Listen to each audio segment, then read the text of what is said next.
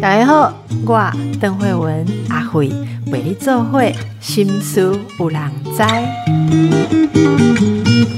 大家好，今天我们要来一点深度的 深度心理学啊。呃，非常感谢大家对于《新事无良在》对《新事有人知》节目的支持。我常常接到各式各样的点播啊，呃，健康啦、生活议题，我们是每个礼拜一定至少都有两三次帮大家准备到。那我自己也很想带给大家一些心理学，特别是深度心理学、灵性、人性啊方面的体验。所以，如果读到一些好书，我就会请到专家教授来跟大家一起分享导读。今天我要跟大家分享的这本书。叫做理解邪恶，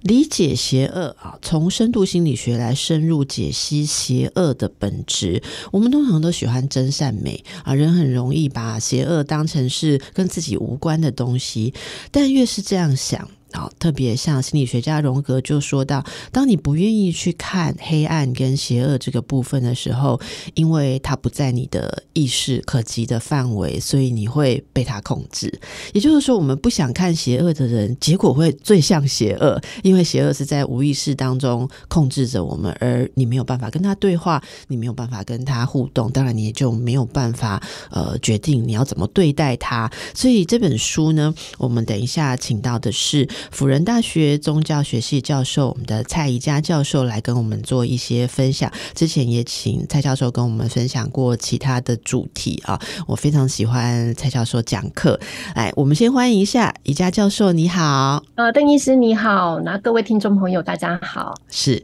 我刚刚说到的这本书啊，《理解邪恶》，这作者科贝特博士啊，他也是荣格心理学家。我们之前在跟他呃上课。时候啊，听到他谈一些有关于人性啊、灵性的议题，我都觉得非常的精彩。我们就来请教一下教授，大家怎么呃来呃认识或是读《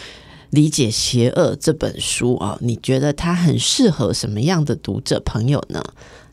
啊是呃。呃，科贝特他的他有他当然有一个很特别的背景，因为他自己也是从事心理治疗工作的哈。那所以他这本书就是他一开始就会提到说，其实他自己在这样子的一个分析治疗的那样子的一个一个工作的脉络当中，其实那常常是一个就是说，好像会与这个书提的那个邪恶遭逢的那个地方哈。不管呃来呃求助的人，他是因为一些痛苦的经验哈，这个痛苦可能有一个。一个恶的原因哈，那或者是说，他说心理师有时候呃，或是说是呃，就是精神医师、精神科医师也要遇，就是他可能也是协助一些呃社会上觉得说他就是在做恶事的人这样哈。总之就是说，他他是先从一个心理治疗的这样子的一个脉络出发哈，那那个然后就从这个脉络开始去谈恶的这个主题。那虽然科贝特有一个这样的一个背景，而且他这本书原来英文的副标题就是。好像就是给那个有一个他是那个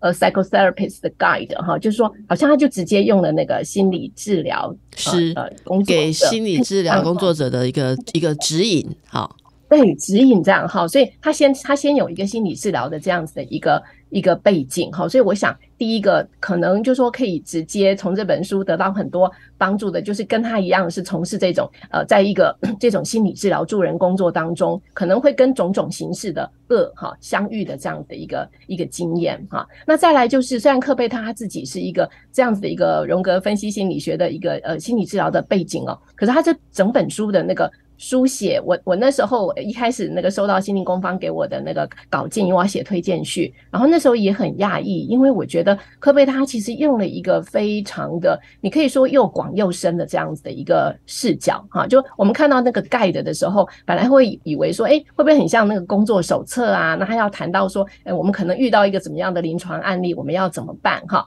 可是实则不然哈。我一读进去的时候，其实他是用了一个非常，就是说，先从那个，当然就是邪恶到底要怎么理解，怎么样一个界定哈，然后会从社会科学，从精神分析，从荣格心理学，然后那个也从。宗教啊，灵性哈，然后甚至从生物演化论、神经科学等等这些，就是用一个非常宽广的角度去讨论呃，邪恶这件这件事情哈。所以我觉得，除了从事这种心理治疗的这样子的一个助人工作者之外，呃，就是其他啦。我我觉得其实就是刚很像刚刚当医师说的，恶的这个议题，我们不喜欢谈，可是我们。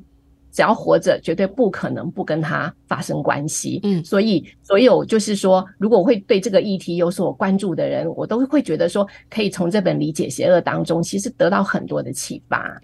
这个“邪恶”这个字，我觉得当初译者一定也琢磨很多啊。嗯，它原文的书名是 “Understanding Evil”。其实 “evil” 这个字，我想特别请蔡蔡教授说一下，因为这个字其实很复杂，就像你讲的，它也有宗教概念的背景，对不对？到底什么叫做 “evil”？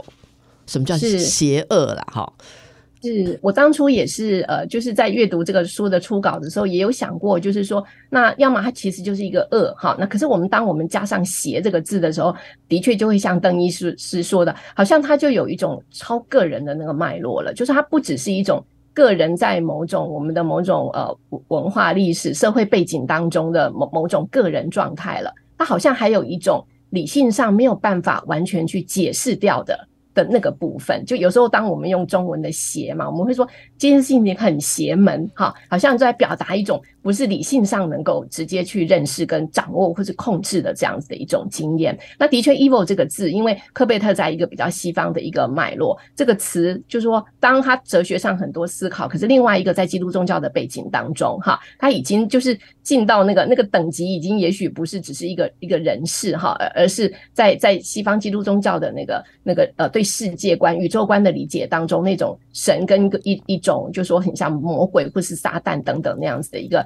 力量哈。那所以当用了呃，就是当中文用那个邪恶来翻这个词的时候，我觉得它是更有意的，要去把更全面的这些种种的那个恶的经验哈。恶恶可能也许不只是一个一个个体，或是到集体社会、人类社会，或者它甚至有一种就是说，好像超越我们的那种理性理解的那个范畴。那常常这个范畴的东西。我们就会把它放到一个很像宗教，或是甚至像灵性这样子一个脉络来来谈它，这样哈。我们当然会看到一些，例如所谓邪恶行为。我觉得在每个社会可能有定义它的邪恶行为，或者也没有到了法律上的有罪行为，可是我们在文化当中会。把某些行为定义为邪恶，例如说，呃，这里面书里面我来引述几句话哦，他说，呃，根据荣格的理论，无意识当中存在着被压抑或忽视的部分，这部分可能包含个人的阴暗面，所以也许大家可以看看自己的阴暗面。我把这几句读一下，例如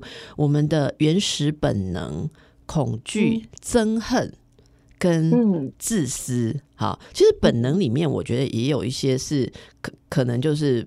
就是会放在邪恶的这个范畴里面啊。为了自我保存，为了自我保存，其实你观察很小很小的小孩，其实他们也是有一些本能性的，呃，互相排挤别人的的动作嘛，哈。那或者是说憎恨跟自私。这些都是这些被压抑的内容，可能在某些情况下冒出来，那导致人类就执行或是表现出邪恶的行为。可是这里有趣的就是，我我特别其实觉得，在我们的文化当中，哈，呃，人们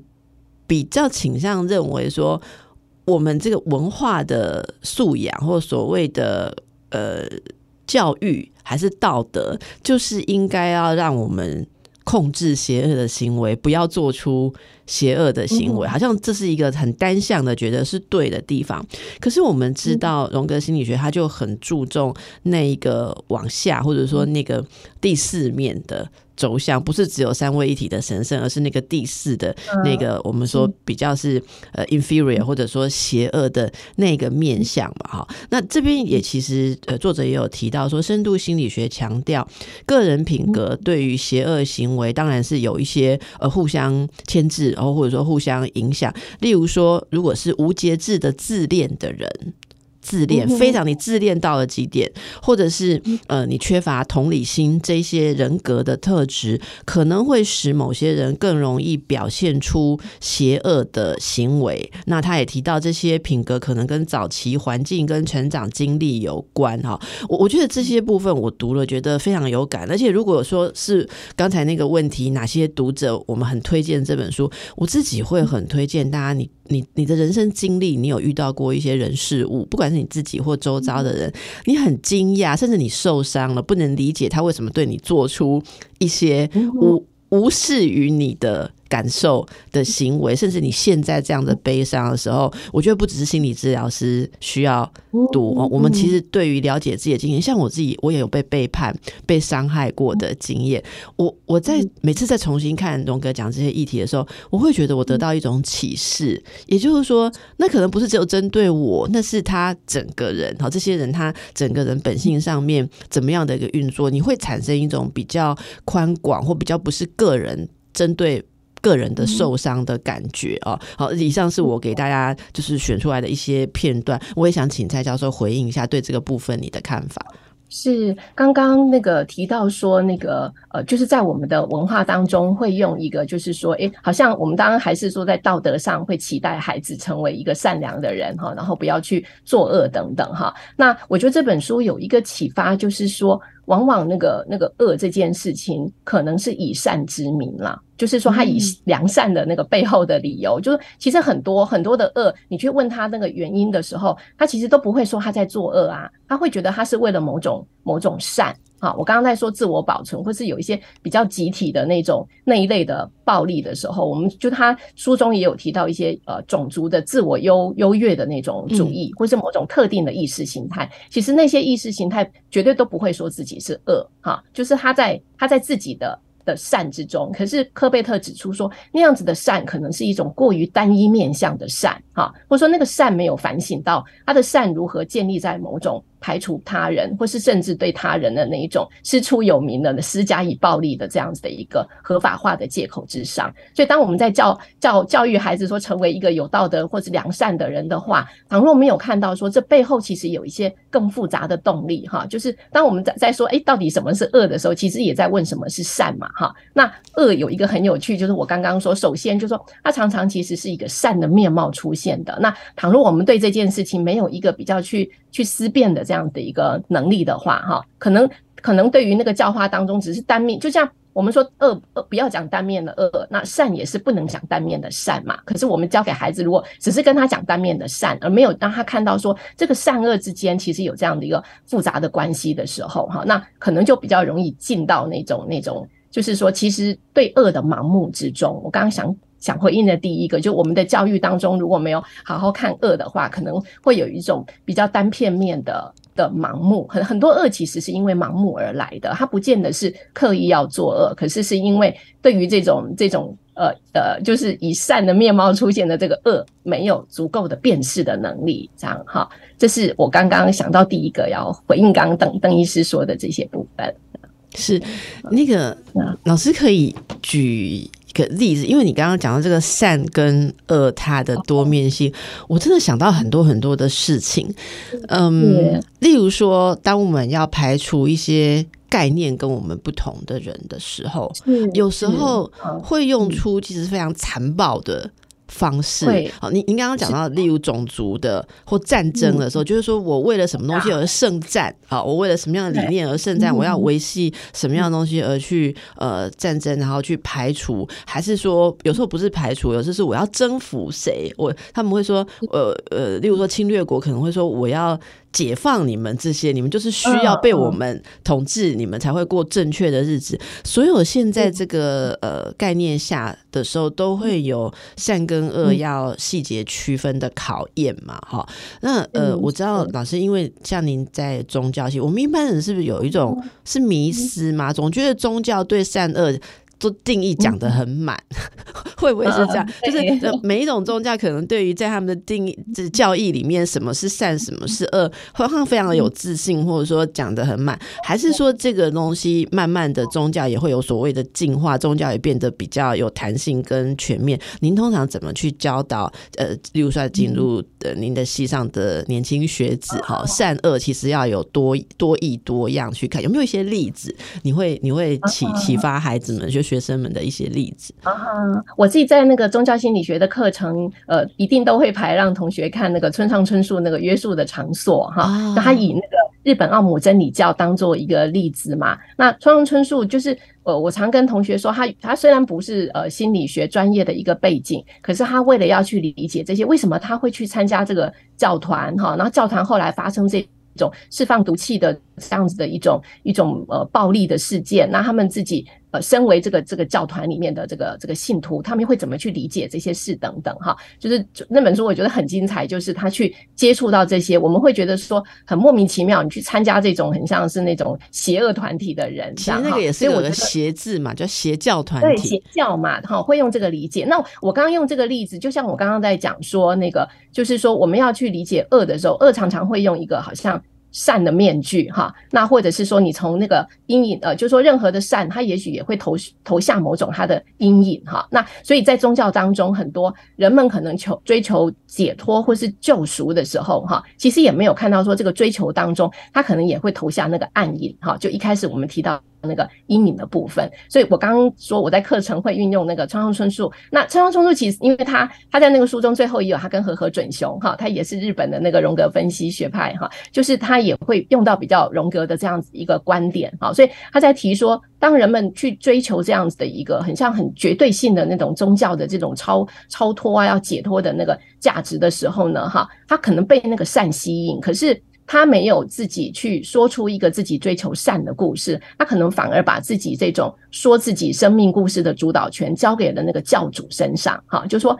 就是好像这当中也有一种心理动力，就是说教主能够为他解决所有这个世间的烦恼，他所有这种想要去追求善的心情，哈，所以川上春就他用了一个说故事的比喻，他自己是作家嘛，哈，所以他会说，好像我们把作为我们人生我们自己说故事的主导权这件事情，就交给了那个我们所追随的教主，哈，那这件事情其实不管是宗教或是有时候政治的意识形态，我们也是把自己自己说故事的权利卖给别人嘛，哈，就是卖给他来讲我们自己的那个故事，哈，所以刚刚在。讲说对，的确很宗教的确是一个极善极恶的那个那个拼搏的场合，就是他们都会用这种比较绝对性的一个语言，然后给你一个比较像是一次性的解脱哈。何准雄在那个跟村上春树的对谈，他有提到说有一些悟，有一些宗教讲的那种悟，我们对于人生的体悟，他说那个悟反而是很缓慢的、很艰难的，然后这样子出来的悟会比较好。好，比起你觉得好像要一次性解决，然后就找到一种什么就近的那个，他说那个往往就会忽略那个暗影，然后就带来一些悲剧。嗯嗯，是。好，呃，那我们让大家可以稍微去感受一下你的日常生活当中有没有接触过这个议题哦。好，今天我线上的来宾是蔡宜佳教授哦。刚才说到你会让学生试着去理解好这个善恶或者是宗教心理学里面这些复杂性。我这边有一个好奇的是，因为呃，科贝特博士在这本《理解邪恶》里面，他自己有设下一个副标是心理治疗。老师或助人工作者的一个指引，哈，那为什么助人工作者跟喜好心理学、注重心理学的人要特别留意这个议题？我自己想了很久，我我在想，在心理治疗的工作当中，有时候我们真的会目睹。一些嗯被定义为邪恶行为的事情啊，那当然更严重的会有到已经触犯法律的，好，那就是牵涉到像嗯司法的过程的治疗，好，有一些呃甚至需要鉴定啦，好，或者是需要评估的一些状态。但是更多的时候，我们可能会看到日常生活当中的一些所谓恶的行为，这时候呃，我我觉得。比较没有没有这方面经验的治疗师，不管年资浅或深，都会遇到一种困难，就是我们会看着这样的邪恶，然后你你第一个要怎么去同理这个人，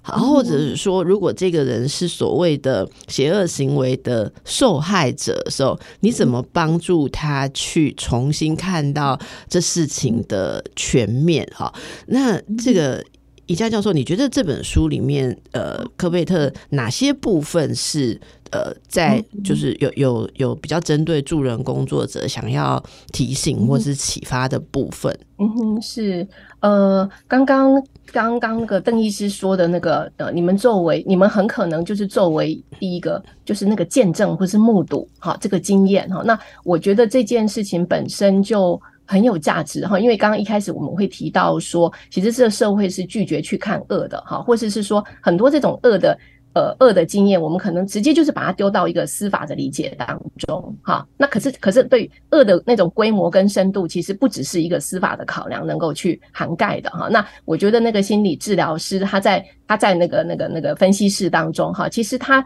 他就有机会是呃更去靠近这些经验哈，然后那个更靠近这件事情就很像我刚刚提到那个村上春树在那个约束的场所哈，他去。他去想要去了解，然后去听听这些加入这个奥姆真理教团的人怎么去说他自己的这些这些故事，这样哈。所以我觉得光是能够靠近的聆听，然后寻找一种我怎么去理解呢？理解这个实在是很多都没有办法理解的这件事情，它本身就就是一个很大的一个价值哈。那再来，克贝克老呃就是教授他也会去提到一些，就是说，当然因为是如果说是在一个比较呃个人的那个层次工作的话哈，那他当然就是我会。也会想要去追问，就是说，呃，到底怎么样？就是呃，就是。就是人呃，假设这个人他是那个，就是比较是我们觉得那个，就是对他人行恶的这样子一个人哈。那到底他是在怎么样的一个处境当中哈？他的某种认识的状态，他的他的那种情感的状态，他的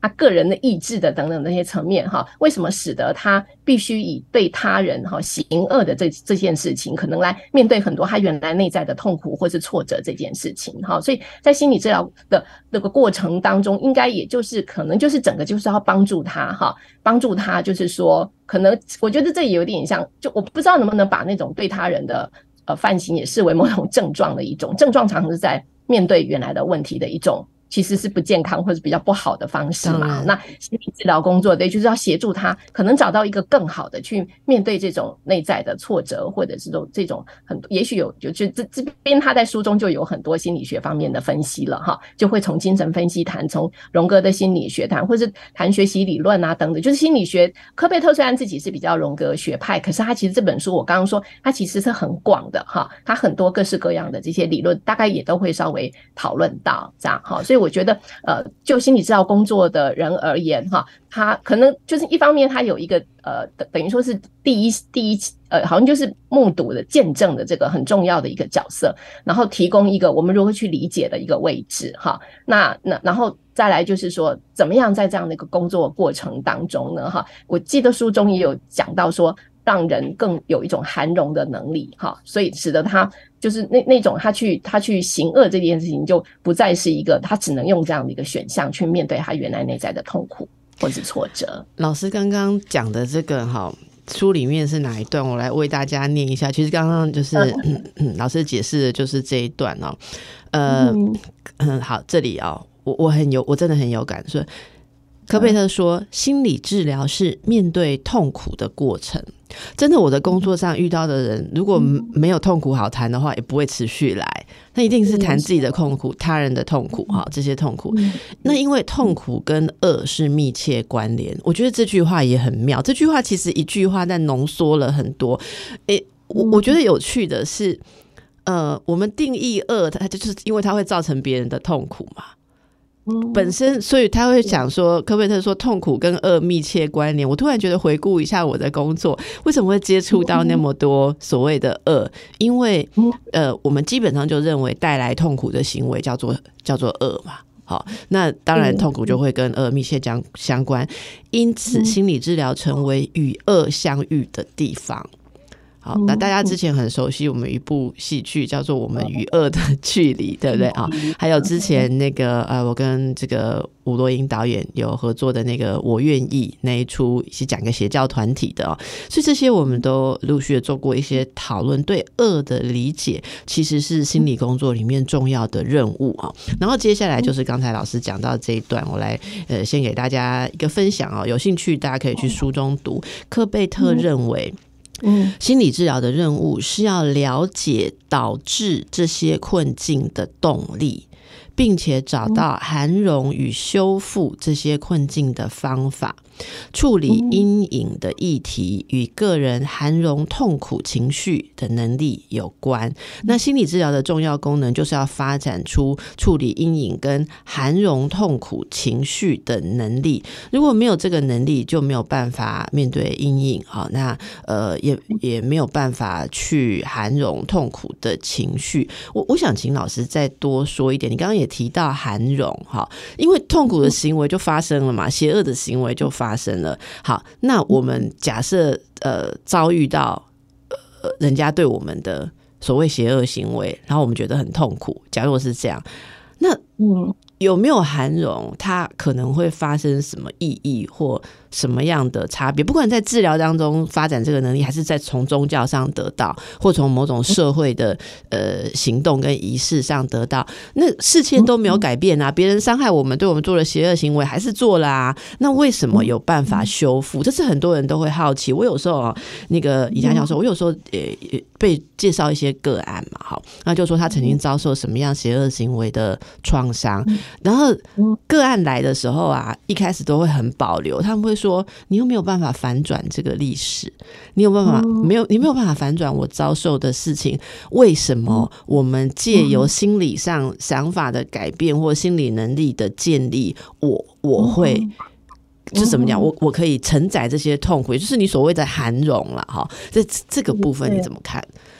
嗯哼，是，呃，韩荣这个，因为我觉得那个，如果觉得自己被恶对待，常常是一种觉得自己剥夺了很重要的东西的这样的一个经验，哈。然后我要去 take 这个，那在 take 这个这种这种被剥夺哈，而且它是有时候可能是建立在别人的那种恶意有意的剥夺哈，所以我们整个那个恶的经验很容易就会就会进入到一个就是说我如何去看待这个伤害我的人，或者说我自己如何看待我被剥夺这件事情，我失掉。了某种很珍贵的东西的这样的一个事情哈，对。那当我在讲韩荣的时候，我其实比较像是脑中浮现的那个意象哈。那这个可能不是直直接针对这个受伤，还是呃我在看一些跟那个比较像是哀悼，因为我刚刚会说失掉很珍珍贵的东西，这个也会跟跟那个哀悼经验很像这样哈。那我我自己因为我自己不是从事直接的心理治疗工作，然后常会从读读故事啊，读绘本哈。那我记得有一本在谈这种。呃，哀伤的经验，他那个那个绘本，他是那个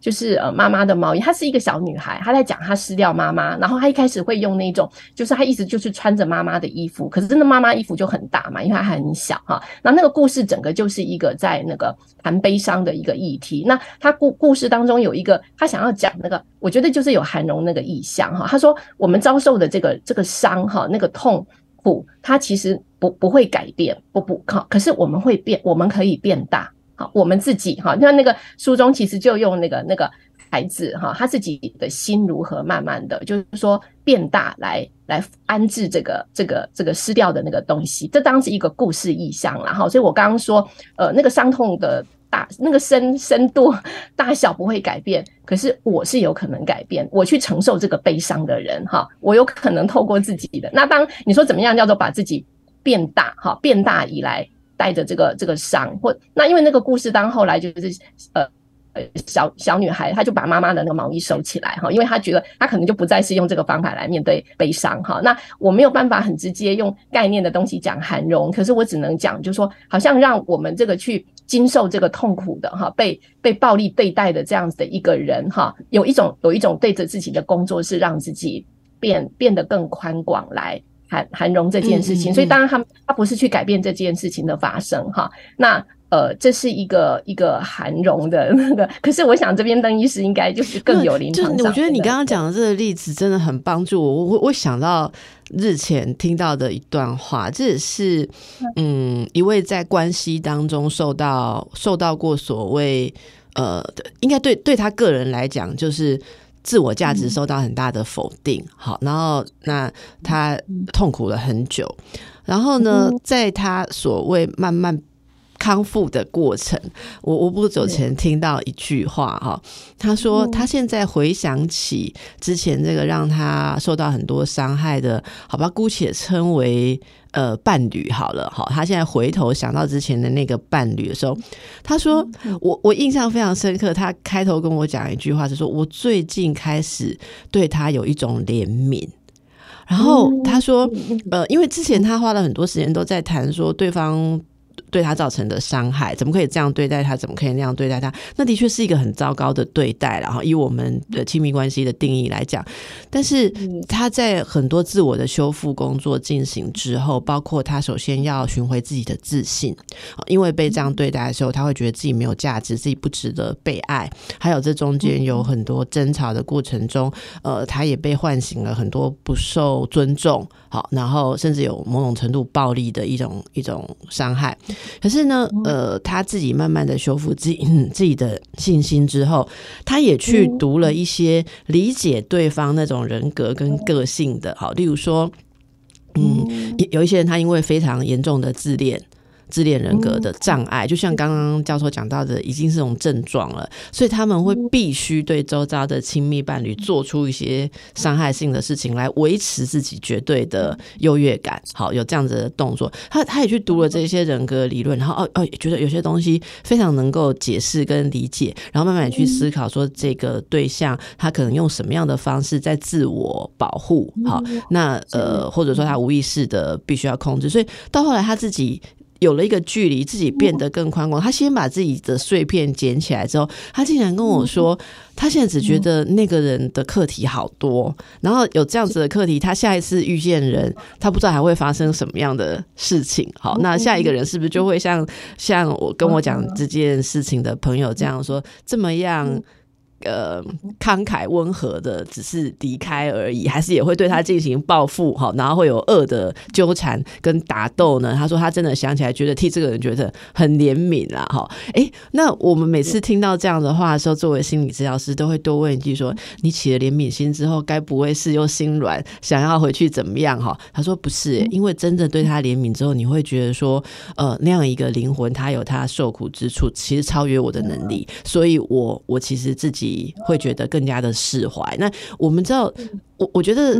受受伤害或有恩怨，爱跟恨都是会让你解不开的一个纠结。所以当他不恨了，其实也不爱，然后他才能够把对方视为一个就是纯然纯粹的。他者或者是个体，所以他就真的释怀。所以他那他你刚刚讲的那个例，就让我想起他讲这句话说：“他说我从来没有想过，经过这些年，我竟然想到他会有一种慈悲。”慈悲之心啊，好，慈悲之心，我觉得这这是刚才您讲的那个涵容很好的一个例子。好，如果听众朋友大家对于呃人生这样的经验，想要有更多面向去看它的话，真的推荐给大家读一读《理解邪恶》好这本书，这是心灵工坊所出版的。我们先休息一下，李佳教授刚刚休息时间，我在请教说，因为这书里面内容非常丰富，包括还有看思考从你心理学去思考恐怖主义。好，然后这里面也有这样在呃宗教信仰，像基督教里面的一些经典的思辨，好，包括善的缺乏，以及其实圣经里面怎么去看待邪恶。那这些呃，可能我们今天的时间没有办法深入哦，所以刚才教授就建议说，哎，其实我们可以同时也推荐大家，呃，比较。大家容易去思考，像这个 Von Franz 啊，呃，冯法兰兹有一本书讲童话中的阴影与邪恶，以及我们刚刚说到的这个日本的和和准雄教授，他有孩子与恶，非常轻薄啊，小小的一本书啊，所以这些呃，跟呃科贝特他所写到的哦，我们其实会看到邪恶几乎是。一个我不知道应该说是什么，其实邪恶就是一种原型嘛，它就是存在在这这些东西，童话、神话、经典，呃，日常生活里面都有，对不对？对，所以呃，我那时候读到科贝特这本的时候，当然第一个就想到那个同样在荣格呃学派的脉络之下，那那个冯法兰兹他也曾经用很多童话的那个素材来讨论恶嘛，哈。那刚刚邓医师分享的那位女性哈，她原来在那种对待当中，然后后来怎么样？挣脱而出啊，哈，呃，在冯法兰兹的那个童话中的阴影与邪恶，哈，他也有会提到，就是说我们对于恶的警醒这件事情，哈，刚提到说，哎，在关系中会会会不会因为某种同情啊、怜悯，然后好像又回到那个关系的那种那种牵绊之中，哈，那可是刚刚那个显然不是。那我觉得刚邓医师在讲的时候，我其实就想到冯法兰兹里面他在讲某一些童话，哈，童话当中其实都会勾勒一种，就是说人怎么样慢慢失去人性、去人性化的。那个过程哈，例例如呢，老师你可以举个例，什么叫做慢慢失去人性？它它有一个呃，就是好像有一个故事在。但是黄飞毛腿在讲一对那个兄弟的故事，哈，那就也就因为是童话嘛，哈，兄弟可能也是到到什么地方的途中，然后那个哥哥就慢慢变得不对劲了，哈，他就越来越那个，那就是不对劲，就是好像他有一点点被魔被魔怎么样子被魔化了，哈，然后那个弟弟就一路一路看着那个哥哥，慢慢慢慢，他整个人就不是他原来的，就变魔性了。魔对魔性出现这样。那当然，因为童话它就不会去讲什么很特别的原因，它只是去勾勒那个状态哈。然后，所以这个童话故事当中就有一个。弟弟对于这个哥哥状态的辨识，哈，就他不能再用过去说啊，反正他就是我哥哥，我要怎么样？他要辨识出哥哥在进行就是某种某种变化。所以弟弟在他在最后他就回到村子里面哈，然后去跟大家讲这件事情，就说哥哥变成这个样子哈，而且他决定说其实是必须把哥哥杀掉的，哈，就是你他这个这个决决定当杀当就是一个象征性的意义哈，所以他后来就那个那那个童话到后来就他怎么去智取哈，怎么去去。就是跟这个这个已经魔化了的哥哥哈，就是就是把他解决掉的这个这个这个事情哈。那冯法兰兹在说，其实我们有时候遇到某一些恶的时候，我们自己要知道说，我们是必须必须躲开啦。我们可能不见得有太大的能力。他说，你也不要硬上哈，就有时候你没有办法真的进去 跟那个已经就是就是整个就童话，他就会用那种好像慢慢的不像人的这样子的一个状态哈。那他会说，我们如果面对这个，他其实是大于我们的力量。那要么就是我很有本事去。智取他，要么我可能风法人之，他甚至会说，那你就拔腿就跑哈，你不要 觉得说还要这样那样子的那个那个哈，那种非人非人化、非人性的关系之中哈。所以刚刚在讲那个面对邪恶这件事情，因为在讲说，呃，就是在好像这个童话当中也有很多，他就借着一个比较简单那种圆形的展露哈，然后我们看到就好像让我们有一个距离看到说它可能是怎么样子的那个发生哈。那那或者说我们刚刚在提到说那个有一些那种呃就是呃种族的优越主义的时候，常常其实也是把他人就是非人化嘛。好，就不把人家当人呐。好，那这种不把不把别人当人这件事情，常常他会用一种很优微的机制在启动的。好，就是说那个整个活在这种意识形态之下，他上面呃呃科贝特的书也会提到说，那个在那个纳粹时代，为什么那么多的德国人哈，他会他会他会这个样子？他说那个也是这样，逐渐的进入到这个。就我刚刚说，他是一个很优微的手段。那我们对于这这这这种恶的力量，有没有一种去辨认的能力？你要辨认出来，你才能够拔腿就跑嘛，你才有。才有办法，就是可能不见得能够正面去打他，可是你可以想办法好这样哈，不要跟他牵连等等。所以刚刚提到那个冯法兰兹在讲的，他他里面有很多那个呃，就是好像童话比较像是说用某种原型象征的事情，然后让我们得以对这样子的一种好像恶或是痛苦的经验有一种有一种理解，这样哈，这是冯法兰兹哈。哎，那个。